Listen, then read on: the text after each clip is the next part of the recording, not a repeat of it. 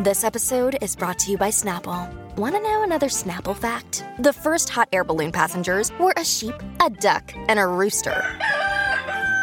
Ridiculous. Check out snapple.com to find ridiculously flavored Snapple near you. Voilà. Bonsoir, est-ce que ça va bien Mais j'ai rien entendu. Est-ce que ça va bien Oh là là, quelle grosse ambiance de malade. Ils sont chauds patates à Marrakech. Et je suis très heureuse d'être là. Et vous Psartek, les rouillards.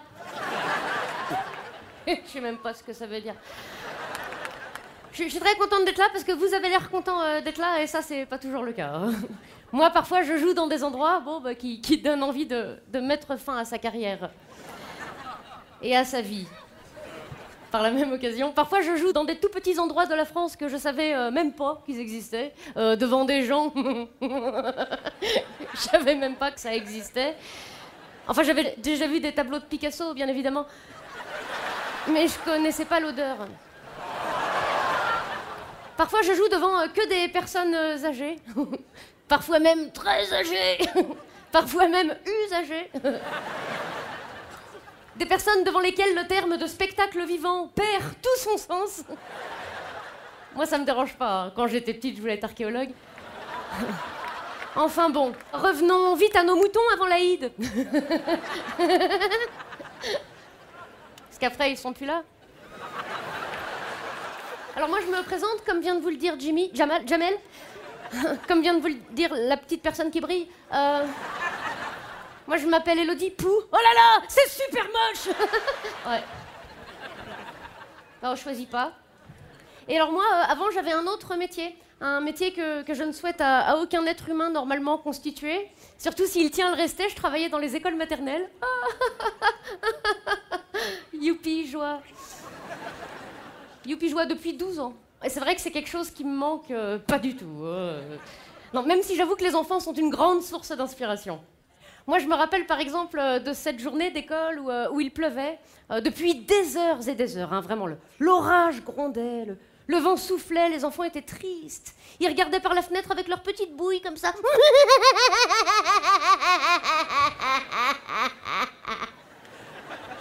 C'est pas juste Il fait froid Mais pourquoi tu nous laisses pas rentrer?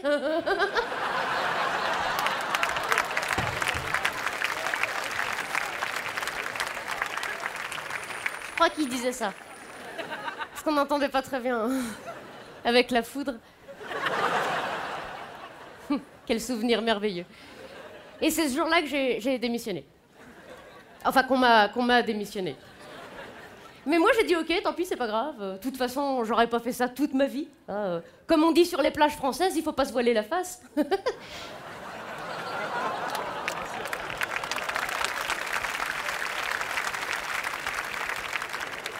J'ai dit tant pis, trouvons un autre métier, voilà, trouvons, euh, trouvons autre chose. Mais quoi? Moi, je voulais un métier où tu travailles que le soir et où c'est bien payé, mais je suis allergique au latex.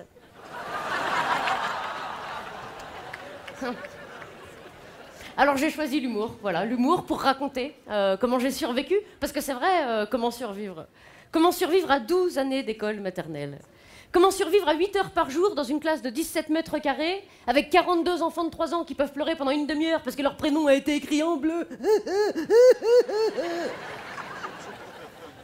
Comment survivre face à un enfant qui chiale sa race à la cantine Parce qu'il veut pas manger les petits pois, parce que les petits pois, ils sont trop cuits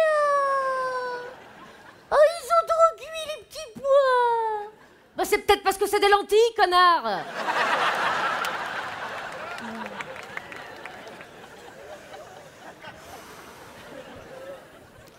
y a des séquelles. Comment survivre avec tous les petits-enfants, avec, avec le petit Clitis? Clitis, que sa mère a appelé comme ça parce qu'elle adore Clitis Wood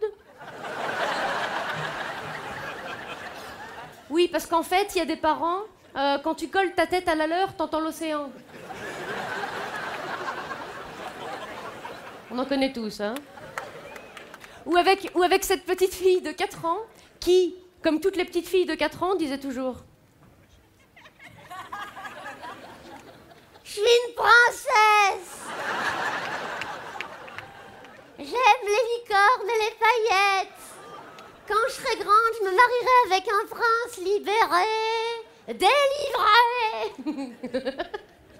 Alors moi, je lui disais, hein, je lui disais, mais non, mais t'es pas une princesse, euh, Kimberley.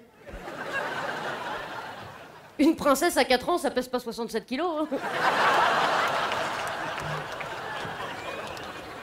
Ah bah j'ai regardé tous les Walt Disney euh, et j'ai jamais vu un truc pareil. hein. Elle était gracieuse comme une boîte de thon. Tous les cheveux gras, de l'eczéma.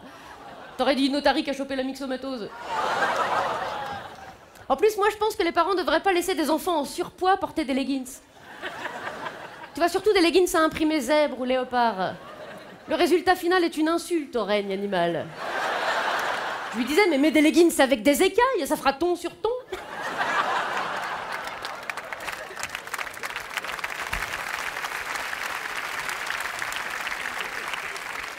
T'es pas une princesse, Kimberley. Quand tu seras grande, tu te marieras avec un guignol en jogging qui fait du tuning sur sa R12. C'est la vie, Kimberley. Mais t'inquiète pas, Kimberley, tu sais, la vie, c'est comme une boîte de chocolat. Ça dure moins longtemps chez les gros. Merci. Elodie Pou